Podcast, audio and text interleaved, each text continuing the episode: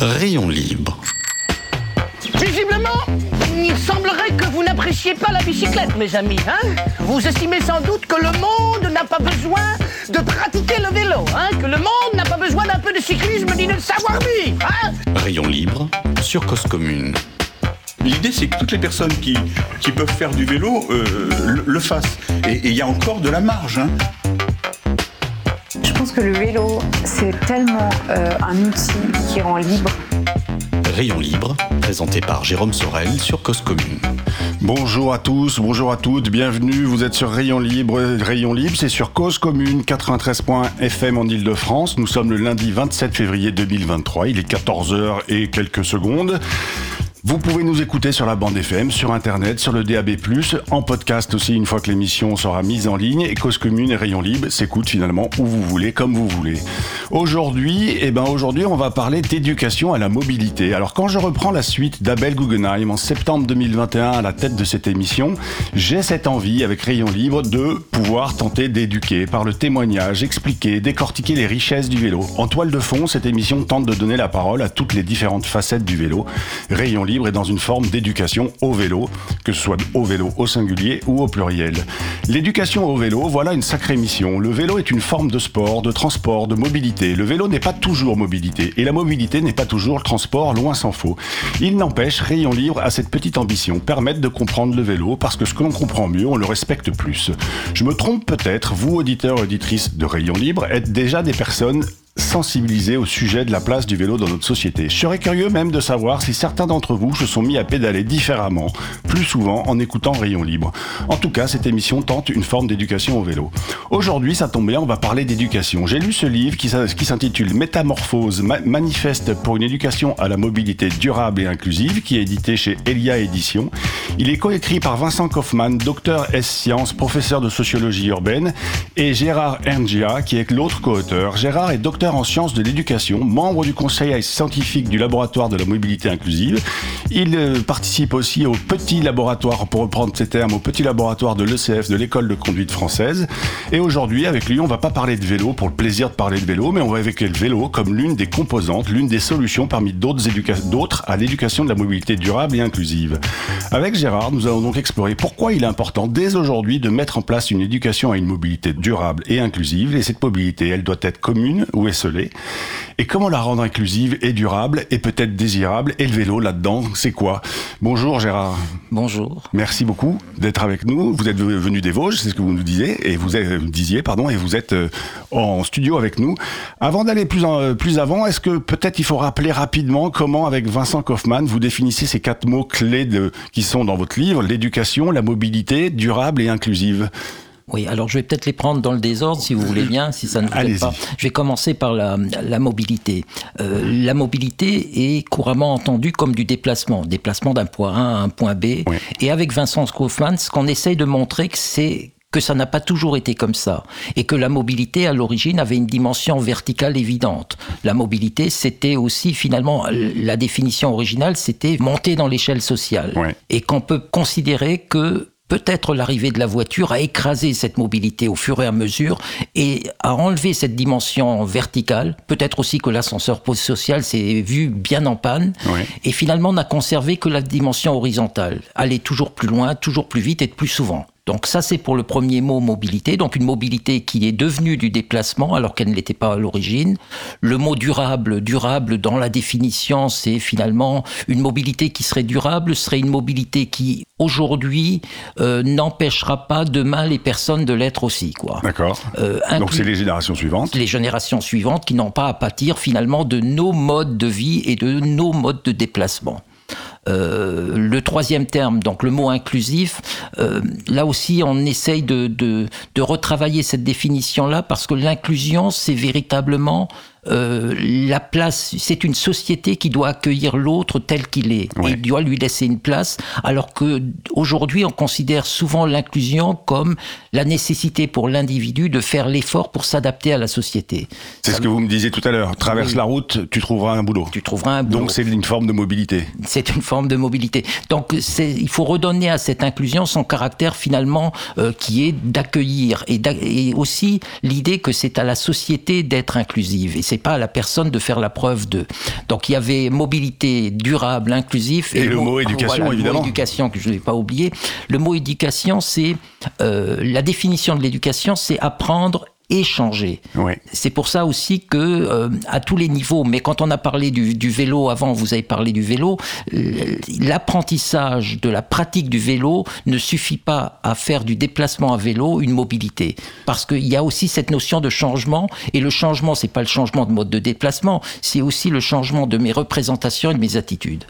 Et quand vous travaillez au sein de l'ECF, donc l'école de la conduite française, euh, on apprend à faire du à conduire, et c'est pas tout à fait la même chose que d'éduquer à la, à, la, à la, conduite. Oui, ce sont des choses pour moi fondamentalement différentes. Aujourd'hui, les personnes qui frappent à la porte d'une auto-école viennent pour passer un permis de conduire. Ils ne viennent même pas pour apprendre à conduire, ils viennent pour passer le permis de conduire. Et on considère souvent l'auto-école comme un lieu de permis de conduire. Or, l'auto-école, c'est avant tout une école pour finalement apprendre à conduire et partager la route quelque part.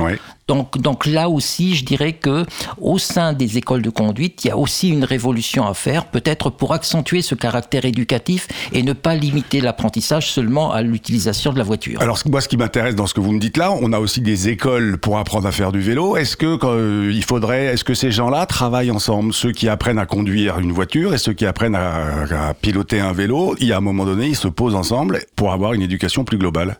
Alors ils se posent ensemble sur la route. Oui, mais de fait voilà, de fait sur la route, mais finalement très peu dans la réflexion globale sur le partage de la route. On a parlé du vélo, mais on peut aussi parler de la trottinette et on peut aussi parler de la marche. Hein. Là, je, je travaille un petit peu, je réfléchis un petit peu à la place de la marche finalement dans, le, dans la ville, mais quelque part, on a l'impression que chacun de ces modes de déplacement et aussi modes de vie se réfléchit seul, et parfois même en opposition à l'autre, avec l'idée que... On oppose le piéton, le cycliste, l'automobile le scooteriste, celui qui prend les transports en commun, et, chacun résonne en silo, c'est ça? Chacun résonne en silo avec une place qu'il pense lui être due. Sauf que cette place-là, quelque part, elle doit se partager. Donc c'est aussi la nécessité peut-être pour ces différents, on a parlé de silos, pour les personnes qui sont dans ces silos-là, de se parler ensemble et peut-être de monter d'un cran pour trouver des objectifs communs. Parce que le partage, c'est commun. Alors justement, souvent on parle de mobilité comme étant une sorte de droit auquel tous les citoyens ont accès. Est-ce qu'on pourrait aussi évoquer une notion de devoir à un moment donné sur cette mobilité? Alors, il y a, y a, la notion de droit, il y a toujours un équilibre finalement entre mmh. le droit et les devoirs. Hein. Donc si j'ai droit à quelque chose, j'ai forcément un devoir à côté. Sauf que quelque part, peut-être ce droit à la mobilité euh, qu'on invoque et qu'on a invoqué à partir de la LOM, c'est parfois peut-être un piège quelque part. Pourquoi parce, que, parce que ce droit à la mobilité, c'est un droit à quelle mobilité C'est un droit finalement à avoir son permis de conduire, c'est un droit à prendre la voiture, à faire toujours plus de kilomètres, à aller toujours plus loin, jusqu'à ce que ça devienne parfois insupportable. On a parlé avant, euh, ici, en, ville, c'est pas pareil, mais euh, j'habite à la campagne, pour aller mm. chez mon dentiste, je dois faire 70 kilomètres. Est-ce que c'est un droit à la mobilité d'être passé il y a quelques années à, de 10 kilomètres à 70 kilomètres? Est-ce que c'est un droit à la mobilité ou c'est une contrainte? Parce que ça m'est imposé aussi. Oui, bien sûr. Bien sûr que ça vous est imposé. Et, et ce qui est d'ailleurs, je trouve très intéressant dans votre livre, c'est que quand je l'ai lu, je me suis dit, bah évidemment, il va nous parler de, ils vont nous parler de vélo comme la solution à tous nos maux. Et au fait, pas tellement. Le vélo, oui, fait partie des solutions, mais mais vous n'avez pas cette approche par euh, par pratique, par type de mobilité. Non, parce que euh, derrière le mot mobilité, on, on, on, veut un peu effacer le mode de mobilité, l'outil de la mobilité. Pour redonner, je vous ai dit, cette mobilité, ça a été écrasé, c'est devenu la mobilité, c'est le mode de transport, c'est la solution. Or, cette mobilité-là, c'est aussi ma manière de vivre, ma qualité de vie. C'est pour ça qu'on a voulu mettre le point commun entre toutes les mobilités, c'est finalement est-ce que le mode de déplacement que j'utilise finalement rend ma vie meilleure et peut-être rend la société plus durable? Et est-ce que le mode de transport que je choisis, enfin que je prends, que j'utilise, est-ce que je le choisis ou est-ce que je le subis? Est-ce que voilà exactement. Euh, il y a des endroits il y a des situations personnelles aussi qui font que je subis plutôt. Finalement, les, c'est, toujours une réflexion que je me faisais. Quand on dit que les gens précaires sont peu mobiles, en mmh. réalité, ils sont aussi peu mobiles parce qu'ils ont peu de moyens quelque mmh. part. C'est facile lorsqu'on gagne très bien sa vie d'être mobile et de pouvoir utiliser des modes de, de déplacement très différents parce d'avoir le, choix, moyens d'avoir le choix. Mais ces personnes-là, vous les mettez avec des revenus beaucoup plus faibles, peut-être qu'on se rendrait compte qu'ils ne sont pas si mobiles que ça. Comme on peut, comme vous le faites un peu tout à l'heure, quand vous dites, vous prenez l'exemple de vous, vous vivez à la campagne, euh, quand on parle de l'essor du vélo, on entend souvent, oui, mais c'est quand même un, mode de transport qui est très urbain, qui était très centre-ville. Allez vivre à la campagne, vous verrez que le vélo n'est pas une solution. C'est aussi ce que vous êtes en train de nous dire. Alors le vélo, ce n'est pas une solution telle quelle. Ouais. Maintenant, c'est une solution pour beaucoup d'autres choses. Ouais. Le vélo, derrière ce vélo-là, la campagne, quand je faisais du vélo, et j'ai des amis qui font du vélo, il y a aussi cette notion de plaisir. Bien sûr. Quelque part, le vélo ne doit pas être simplement réduit à un mode utilitaire. Il y a aussi cette notion de plaisir, il y a aussi cette notion de sport. Enfin, il y a des tas d'autres motivations qui font que le vélo est un outil intéressant. À, à propos d'éducation, comme vous disiez juste avant, plus on est à l'aise, enfin financièrement, et plus on est éduqué finalement, Oui. euh, plus on a le choix. Comment est-ce que on peut euh, donner justement ce, apporter plus de choix, des solutions à des, à des populations précaires? Alors, apporter plus de solutions, euh, il n'y aura pas de modification dans nos mobilités ou dans nos déplacements sans réaménagement du territoire. Donc votre livre s'adresse surtout aujourd'hui aux décideurs. Il s'adresse aussi aux décideurs. Aussi. Alors oui, Ouais. c'est-à-dire que euh, l'autre chose, c'est que euh, si je demande aux plus précaires d'avoir des mobilités durables, c'est presque la double peine que je leur implique, Oui. euh, que je leur inflige. Donc quelque part, c'est notre livre s'adresse aux décideurs, vous l'avez dit, aux collectivités, aux entreprises aussi beaucoup, hein, qui ont beaucoup de travail à faire euh, en leur sein, mais euh, elle s'adresse aussi finalement à ceux qui devront faire le plus d'efforts. Et paradoxalement, ceux qui devront faire le plus d'efforts, c'est sans doute la partie de la population la plus aisée qui peut utiliser son véhicule comme il le veut, quoi. Et donc lui doit se poser. Alors il y a la question de pourquoi je me déplace et la question de comment je me déplace. Il y a la question de pourquoi, il y a la question de comment, et il y a la question nécessairement de la sobriété, quelque Oui. part. On ne peut pas, on peut pas détacher les, problèmes. C'est-à-dire que euh, on parle de mobilité inclusive qui s'adresse donc aux plus précaires, mais de façon très globale, nos mobilités doivent complète, considérablement bouger.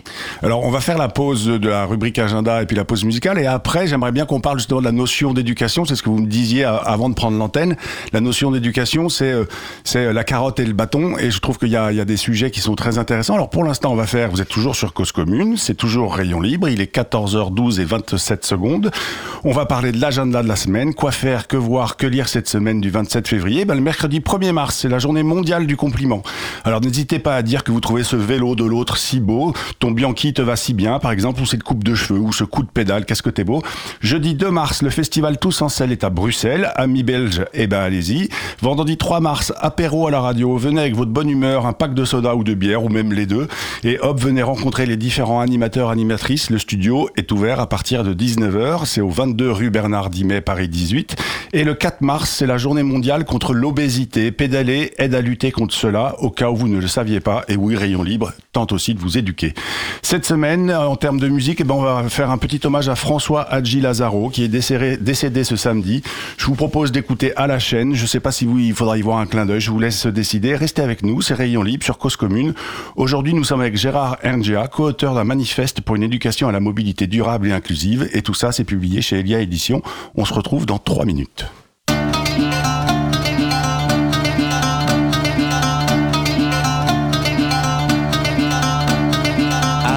À la chaîne, tout s'enchaîne sur un tempo violent. À la chaîne, tout se déchaîne en un ballet suant. Ah, la chaîne, les objets partent et reviennent sur un rythme branlant. Ah, à la chaîne, tes doigts peinent sur ces montages savants.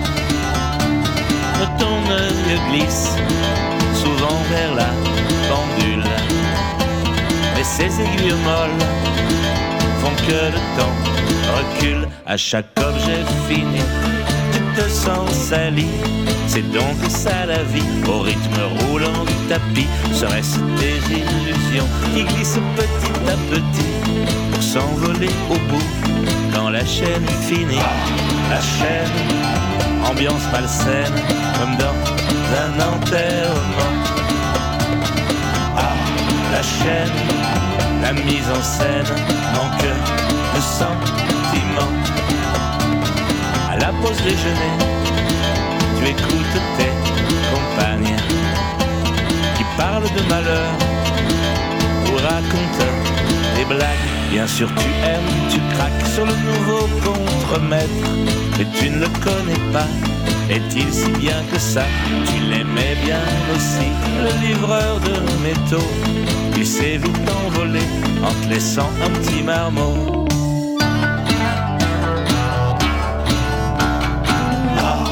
Chaîne, tout semble obscène, tout est temps, est temps. Oh, la chaîne, tout nous entraîne vers un trou béant. Petite avec tes poupées, je te voyais en princesse. Mais ta blouse n'a rien à voir avec ces robes enchanteresses. Comment ta mère aurait pu imaginer quand tu serais grande, tu allais la remplacer, que le travail à la chaîne existerait encore. La chaîne méprisante de la vie à la mort.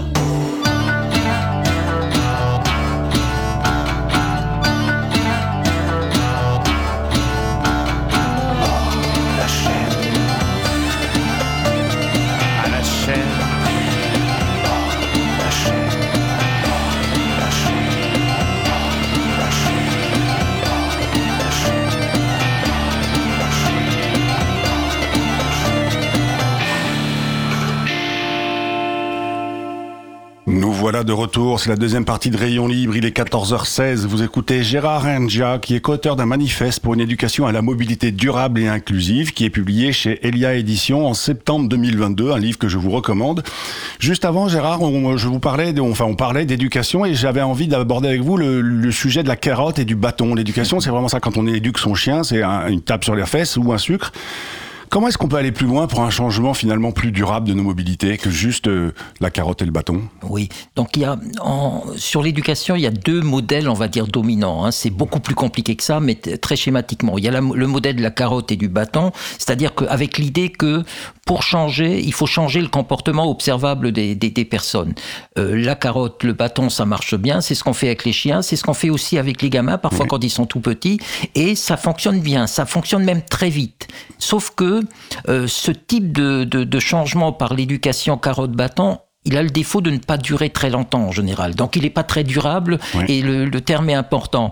Et il demande toujours une surenchère. C'est-à-dire quand je commence par la punition, je suis obligé de graduer et d'aller toujours plus loin. Et la récompense aussi toujours plus loin. Donc ce modèle-là a le, le- le défaut de ne pas changer les représentations. Le deuxième modèle d'éducation, c'est ce qu'on appelle le constructivisme. C'est l'idée que finalement, euh, si je veux changer les personnes, si je veux changer les comportements, il faut que je change les représentations, il faut que je change les attitudes.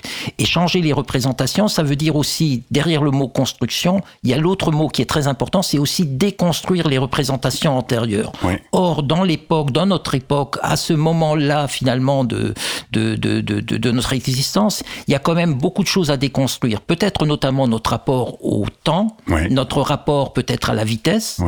Est-ce qu'il faut toujours aller si, si loin, si vite Peut-être notre rapport aussi à l'automobile. Ouais. Cette automobile qui a quand même changé nos vies, qui a rendu ce déplacement qui était, une, qui était finalement une responsabilité collective et qui a rendu ça en tant que responsabilité individuelle. Donc le rapport à la voiture, peut-être le rapport aux autres aussi. Donc il y a beaucoup de choses à déconstruire avant de reconstruire un nouveau modèle.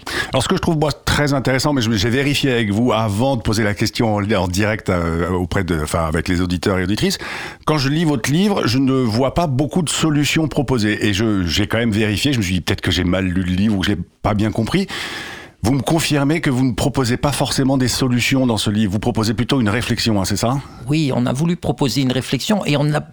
C'était volontaire de ne pas proposer de solution parce que cette solution-là aurait été une solution de plus Oui. parmi d'autres. Finalement, on est abreuvé de solutions. Chacun vient avec cette avec sa solution et je pense que c'est assez pratique finalement. Les hommes, les politiques, les responsables attendent des solutions, mais finalement cette solution-là empêche aussi peut-être de se poser les bonnes questions. Oui. Donc notre notre objectif était plus de questionner et d'ouvrir finalement les esprits pour peut-être réinterroger le monde dans lequel on Et notamment, euh, ce qu'on peut, de ce qui est évoqué dans votre dans votre livre ou dans votre essai, c'est la, la résistance au changement. Oui. Oui, le changement, le, le changement se décrète pas. Hein. Donc cette résistance au changement là, il demande aussi un accompagnement. Ça veut dire que euh, l'idée de l'éducation doit être transversale. C'est pas c'est pas une éducation au vélo, c'est une éducation transversale. Et ça veut dire que l'éducation pourrait demain être un vrai projet de société. L'éducation à la mobilité. L'éducation à la mobilité. Mais ça devrait même être aujourd'hui un projet de société. Oui, ça devrait être un projet de société, mais il y a, il y a deux jours, on a finalement sorti euh, euh, un plan pour le développement des mobilités de demain. On parle de 170 milliards d'euros injectés, je pense, dans les infrastructures, ce qui est très bien, hein, je, et notamment dans les chemins de fer, donc c'est une très bonne chose. Mais 175 milliards pour les infrastructures, pas un mot sur l'éducation, pas un mot sur l'accompagnement, euh, même pas 1% de cette somme consacrée à l'éducation. C'est le même enjeu que de créer des pistes cyclables en bas de chez nous. Si on n'a pas envie de la prendre, on la prendra pas. Et si on n'a pas envie de la prendre, c'est parce qu'on n'a pas été éduqué à potentiellement la prendre. Oui, ça veut dire qu'il y a différentes formes hein, d'éducation. C'est sans doute aussi plus compliqué que ça. Mais il, penser qu'il suffirait de changer les infrastructures pour changer complètement les comportements, je pense que c'est une erreur. En en même temps, là, je vais, je vais parler pas comme un militant vélo. On explique souvent euh, créer des pistes cyclables et les cyclistes viendront. Oui, c'est... euh, Comme une vérité, mais vous Oui. n'êtes pas d'accord avec cette affirmation? Ben, c'est, enfin, il y a des endroits où on a créé des, des pistes cyclables. Ils viendront, mais l'idée sera quand même de, à un moment ou un autre, il faudra que les gens vivent ensemble et qu'on arrive finalement à faire, à ne pas forcément séparer tous les modes de déplacement. Alors, dans l'idée, euh, bien entendu, il faut penser la sécurité, notamment des cyclistes, mais il faut aussi penser le bien vivre ensemble. Oui, d'accord. Est-ce que votre livre, c'est un manifeste pour la démobilité? Alors, euh, je dirais non dans la mesure où la mobilité, on ne la considère pas comme un déplacement. C'est un manifeste pour qu'on se déplace sans doute moins, pour qu'on se déplace sans doute mieux, mais c'est surtout un manifeste pour qu'on vive mieux. Parce que derrière cette notion de mobilité, on met la qualité de vie. Bien sûr. L'un- des enjeux quand je vous écoute et quand on parle d'éducation, c'est que c'est un temps qui est très long. L'éducation, euh, elle se décrète pas. Euh, c'est quelque chose qu'il faut accompagner. Est-ce qu'on a le temps? Oui, est-ce qu'on a le choix? Euh, voilà, c'est aussi Merci une de me question. une Voilà. bonne question. Non, mais euh, quelque part, lorsqu'on éduque un enfant, lorsqu'on rentre dans un processus d'éducation, ça va continuer pendant 50 ans, 60 ans, 70 ans, Mm. jusqu'à la fin de sa vie. Mais les premiers résultats, ils sont visibles très rapidement. Donc, donc l'éducation, oui, c'est un moyen de bouger rapidement les choses, mais qui va nous, nous obliger finalement à rentrer dans un système qui va devoir euh, perdurer. Quoi. Tout, tout à l'heure, là, vous me parliez aussi de, de déconstruction. Là, je vois que le temps avance, il est 14h22. Vous me parlez de déconstruction et de construction, euh, et notamment de représentation. Il y a un programme qui est porté sur le vélo, mais qui, on pourrait parler de, du permis de conduire gratuit ou offert ou à un euro comme il a été à une époque. J'aimerais vous parler de ce programme qui vient d'être euh, élu au C2E, qui est porté par la FUB, qui est Mon vélo de A à Z, qui va s'adresser aux populations précaires. Vous en pensez quoi d'un programme comme celui-ci? Alors c'est un programme, euh, j'ai j'ai re- j'ai regardé un peu lu ce programme, c'est un programme qui s'adresse aux précaires, euh, qui leur propose finalement de, de, de, de, de, de- de pratiquer le vélo, de rentrer dans cette pratique de vélo, mais qui encore une fois je pense, mais c'est un reproche que je pourrais faire au, au permis de conduire aussi, hein, Oui. c'est pas une critique du vélo, Non, non. mais qui ne s'adresse pas au fond, au fond des choses et au fond du problème. Comment finalement euh, on amène les précaires à désirer ce vélo-là? Mmh. et comment on en fait un autre objet qu'un objet de déplacement pour euh, voilà parce que derrière le vélo il y a aussi des représentations qui ne sont pas les mêmes pour finalement celui qui est peut-être la personne favorisée qui habite au sein d'une ville et la personne la plus précaire. Donc Ouais. ça veut dire qu'il faut aussi travailler là-dessus et ça veut dire que les programmes et les accompagnements ne peuvent pas être les mêmes exactement pour tous les types de populations. On n'a pas beaucoup parlé d'inclusion. Oui. Euh, l'inclusion, la mobilité, donc elle est- l'inclusion, elle est pour tous, pour toutes, Oui. euh, peu importe euh, sa santé, son âge, euh, son envie de se déplacer. Aujourd'hui, on est très loin de ça, quel que soit le type de mobilité. On est très loin parce que finalement cette idée d'inclusion a été détournée. Je pense que l'inclusion aujourd'hui, on en parle comme de plutôt de l'intégration. Ça veut dire qu'on demande aux personnes de faire l'effort et de pour pouvoir finalement rentrer dans cette société là qui ne bouge pas. Et alors que l'inclusion, au contraire, c'est la société elle-même qui doit être assez souple, assez plastique pour accepter les personnes telles qu'elles sont. Ouais, d'accord. Et donc il y a sans doute un détournement de l'idée d'inclusion. D'accord, Ah, oui, c'est hyper intéressant. Alors, il est, ça fait 25 minutes qu'on parle. Il va être l'heure de lancer la chronique d'Abel. Je lance la chronique d'Abel et on se retrouve pour une- un dernier mot avec euh, Gérard. Vous êtes toujours en train d'écouter Rayon Libre. Il est 14h25 bientôt. Et c'est le moment de la chronique d'Abel Guggenheim. Abel, c'est à toi. Bonjour. Deux courtes vidéos postées récemment sur Twitter ont attiré mon attention. On va mettre sur le site de l'émission les liens pour les voir. Si vous écoutez l'émission en différé, vous pourrez ainsi mettre sur pause l'appareil que vous utilisez et les regarder maintenant. Mais je vais essayer, au moins pour les personnes qui écoutent en direct, de vous les décrire assez précisément pour que vous vous en fassiez une idée. Les deux vidéos sont filmées par l'utilisateur d'un véhicule à deux roues. Il y a une file de voitures à l'arrêt qui occupe presque toute la largeur disponible, laissant seulement à gauche de cette file un espace étroit sur lequel sont dessinés au sol des logos vélos et des flèches dirigées vers la caméra. C'est donc un contresens cyclable. Le véhicule à deux roues de l'auteur du tweet double la file de voitures à l'arrêt et prend donc ce contresens cyclable à contresens, c'est-à-dire pas dans le sens pour lequel il est prévu. J'espère être clair.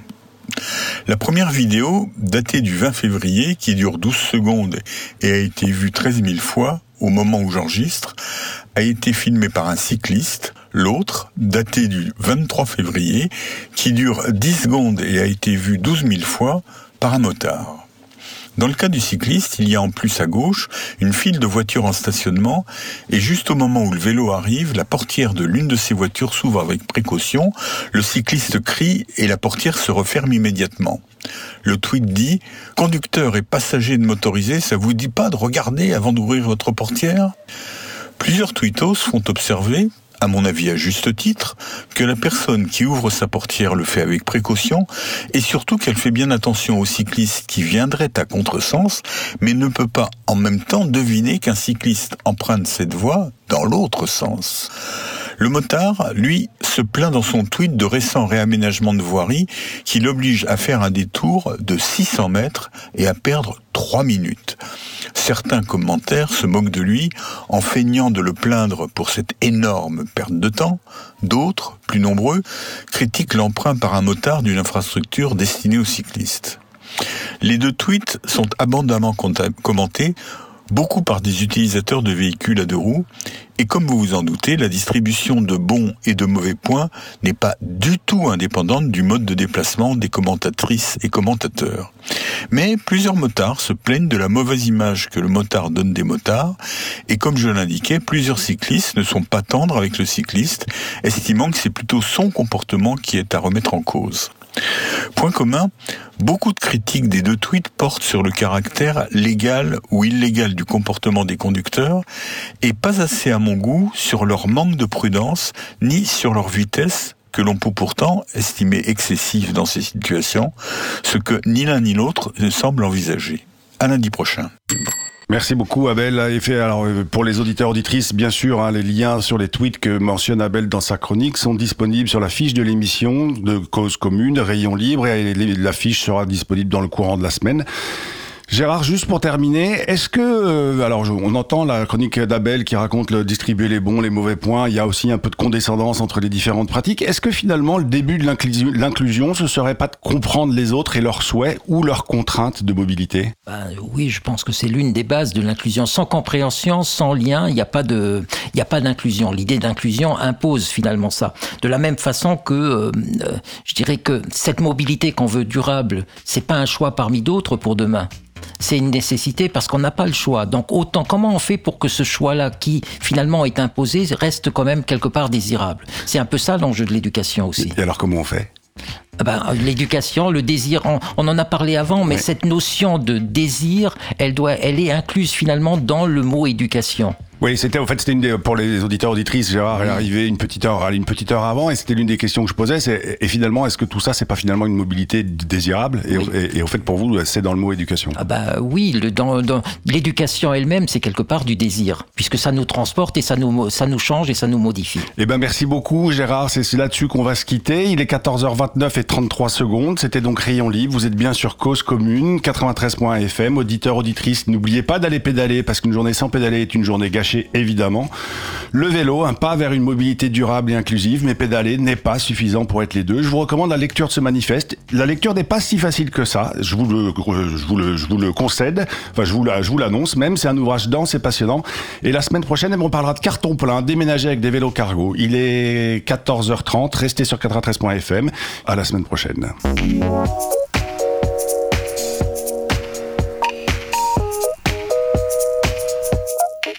Rayon